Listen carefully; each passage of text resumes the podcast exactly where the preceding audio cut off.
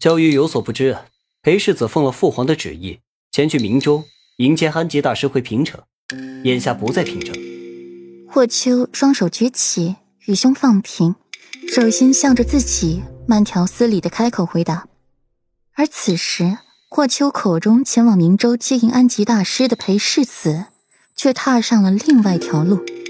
桃花似海，流水溪畔，飘落的桃花逐水而流。碧浅深红，桃花染香衣袖，花金醉，寒烟翠。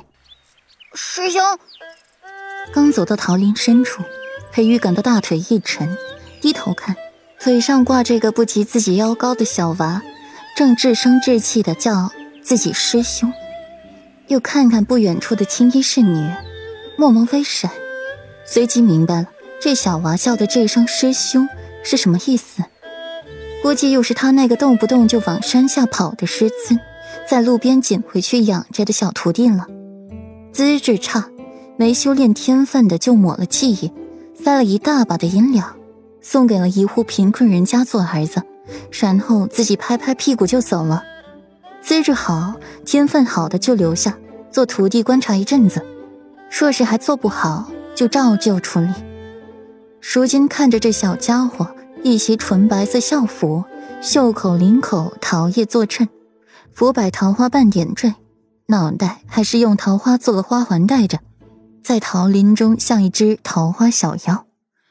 都给校服穿了，说明这小娃是师尊新收的徒弟了，还是自己的师弟。师兄，你好美啊！美人师兄，师傅在这里新设了阵法，怕你破不了迷阵。特意让我来接你。小娃依旧抱着裴玉的大腿，扬起脑袋朝他笑，小脸肉嘟嘟的，眼睛像一颗黑曜石一般深邃，闪烁着星光。听到他的称呼，又听见他的话，裴玉唇角微抽，美人师兄是什么鬼？还有这个小家伙，莫不是之前脑袋受过伤？他都已经在桃林里面了，迷阵什么的早破了。你不能叫我美人师兄，要叫师兄。可是，美人师兄是真的美啊！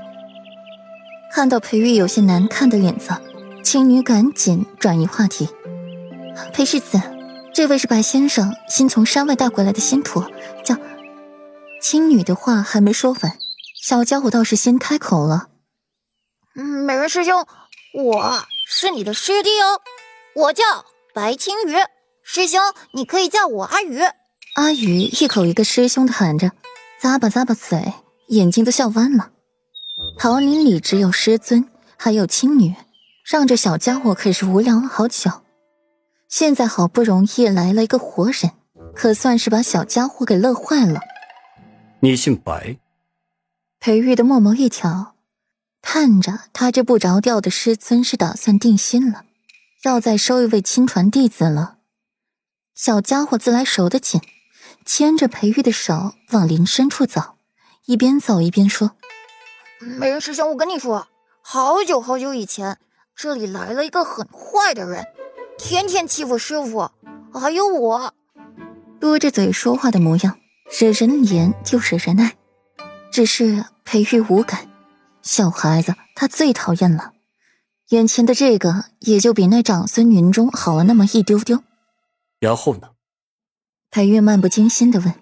后来啊，那个坏家伙在桃林里弹琴，弹着弹着突然吐血了，师傅还给他诊脉治病，活该！谁让他欺负我的？丢了四成的内力，在床上不能动，可惨了。小家伙提起那个人，就是一肚子的怨气，同时也伴着幸灾乐祸在里边。听到弹琴丢了四成内力，裴玉的墨眸一凝，想起那幻境的事来，主动询问着小家伙：“阿鱼，你知道那个坏家伙是谁吗？为什么师尊要害怕他？”小家伙说了这么久，难得裴玉搭话，赶紧道：“嗯，不知道，我就有一回听见师傅喊那个坏家伙师弟。美人师兄，师尊为什么要喊坏家伙是师弟啊？”师弟，不就是我吗？小家伙一心讨好美人师兄，完全无视掉了青女给自己不要继续说话的暗示。而裴玉，方才纠正无果，慢慢的无视了阿宇的称呼。穿透过了一层薄薄的水雾屏障，一座金碧辉煌的宫殿出现在了眼前。